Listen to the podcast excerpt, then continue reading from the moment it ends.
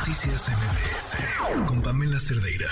Pues habíamos estado platicando acerca de esta iniciativa que buscaba pues cortarle los dientes al Tribunal Electoral, fortalecer a los partidos y cómo los partidos habían logrado de pronto llegar a un acuerdo, que a lo largo de esta semana trajo sobre todo a las organizaciones de la sociedad civil pues preocupados y mordiéndose las uñas y diciendo, oigan, ¿qué está pasando?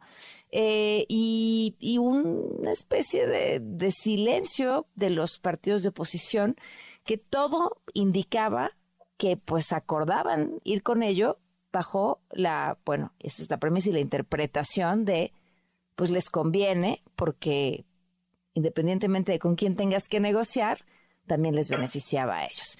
Esto, por supuesto, insisto, ante el reproche y la molestia de la sociedad civil. Le agradezco muchísimo al diputado Luis Cházaro, coordinador del PRD en la Cámara de Diputados, que nos acompaña en la línea. Gracias por estar aquí. Muy buenas noches. Hola, Pamela. Buenas noches. ¿Qué pasó? Bueno, primero vamos a, ir, eh, digamos, por partes. Eh, hubo interpretaciones distintas, efectivamente algunas en el sentido que tú planteaste ahorita, que lo que se buscaba era proteger a los partidos. Yo no comparto esa visión. ¿Por qué? Eh, hay un vacío legal, hay un vacío legal entre las funciones del tribunal y las de la Cámara de Diputados. Por ejemplo, la, el nombramiento de la Cámara de Diputados en la Constitución, el nombramiento de los consejeros del INE es para la Cámara de Diputados, lo dice la Constitución. Ante el vacío legal, el tribunal interpreta y, y lo hace porque, porque lo tiene que hacer y lo reconoció cuando fue hace un par de semanas a la Cámara de Diputados. Bueno, si no hay ley tengo que interpretar y entonces creo que puedo intervenir en la convocatoria de los nombramientos. No era una ley para los partidos políticos, era una ley para dejar claro qué le toca al tribunal y qué le toca a la Cámara de Diputados.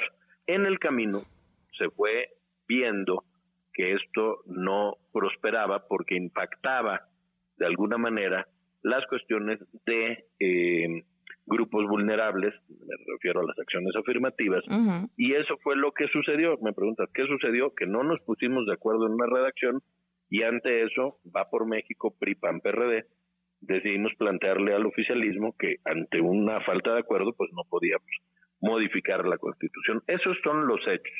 Hubo muchas especulaciones, hubo mucha rumorología, pero lo que sucedió fue exactamente esto que te estoy planteando. Al no poder poner en texto lo que sí había que legislar, que aparte es nuestra obligación de los diputados, pues entonces no fuimos hacia adelante. A ver, a mí, ahora sí que hagamos segundo en el vamos por partes.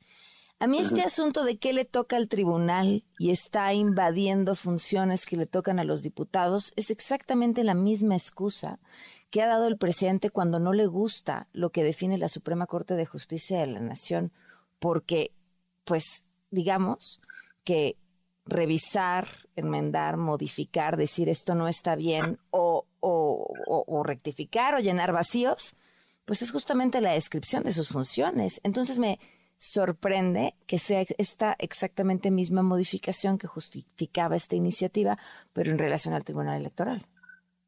No, de ninguna manera. Yo no comparto las descalificaciones del presidente ni a la Corte ni a la Cámara de Diputados. Y lo he dicho en tribuna, no lo digo solamente aquí en tu espacio. Yo creo en la división de poderes. Pero estaban usando el, mismo argumento. No, de ninguna manera, Pamela, y, perdón que sea enfático, no es el mismo argumento. El tribunal no tiene atribuciones para nombrar a los consejeros del INE ni intervenir en su convocatoria. Lo dije en su momento, se los dije a los magistrados cuando fueron a la Cámara de Diputados y lo sostengo aquí en tu espacio porque es mi posición. Claro, no, no, no, no, está bien. No, es, no es el mismo argumento. Hay un vacío legal en acciones afirmativas, en la competencia del tribunal y en la competencia de la Cámara de Diputados. Te pongo otro ejemplo.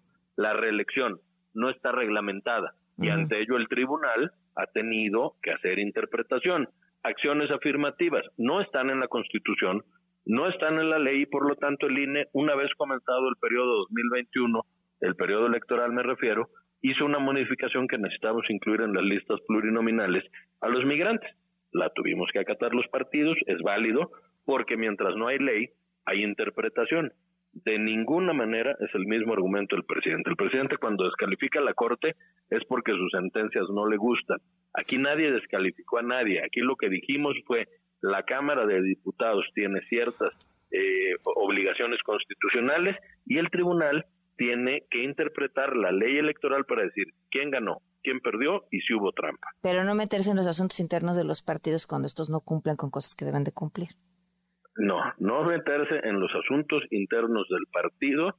Fue una interpretación que se hizo por algunas eh, personas que decían los partidos quieren impunidad. Eso en ningún lugar del texto y, no hay el tiempo y al aire, ya pero yo estaré dispuesto a que lo discutiéramos en ningún lugar del texto o que alguien, si lo tienes ahí, me lo pudiera leer para decir los partidos querían que nadie los revisara. No, el primero en decir desde el PRD son recursos públicos, deben ser revisables, pueden ser sancionados, soy yo.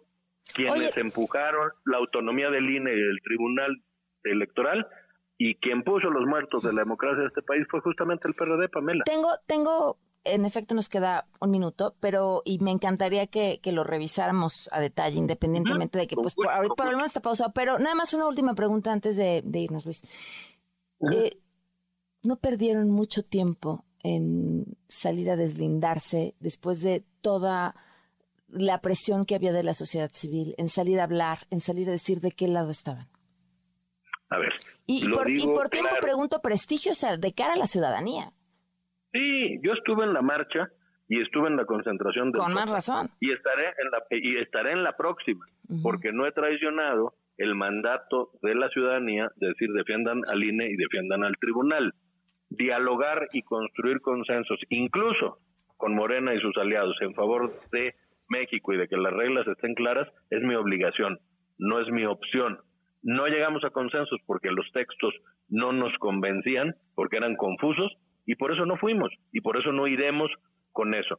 No podemos rehusar, para sacar raja política, decir si hay que legislar en lo que nos toca a los diputados y lo que le toca al tribunal, bueno, pues cuánto tiempo, pregunto yo al auditorio, sería el necesario para salir a decir esto no se pudo. Hoy en la mañana dijimos no se puede, no se podrá y por lo tanto ese fue el tiempo eh, adecuado. Yo creo que es importante, Pamela, que el auditorio sepa que, que, que los legisladores escuchamos a la ciudadanía. En su momento, cuando la gente marchó y dijo el INE no se toca, pues votamos en contra del plan del presidente de debilitar y, desaparecer al INE. Y hoy que la ciudadanía dice no, el tribunal no debe de ser debilitado, aunque había vacíos legales, bueno, pues también la coalición va por México dijo si es mejor que se quede como está para que no se vaya a trastocar o no se vaya a debilitar, fue justamente lo que hicimos. Luis, te agradezco muchísimo que nos hayas tomado la llamada. El agradecido soy yo y ojalá pudiéramos platicar más a fondo de los textos que estuvieron en su momento de debate. Seguro. Muchísimas gracias. Buenas noches. Gracias a ti. Noticias MBS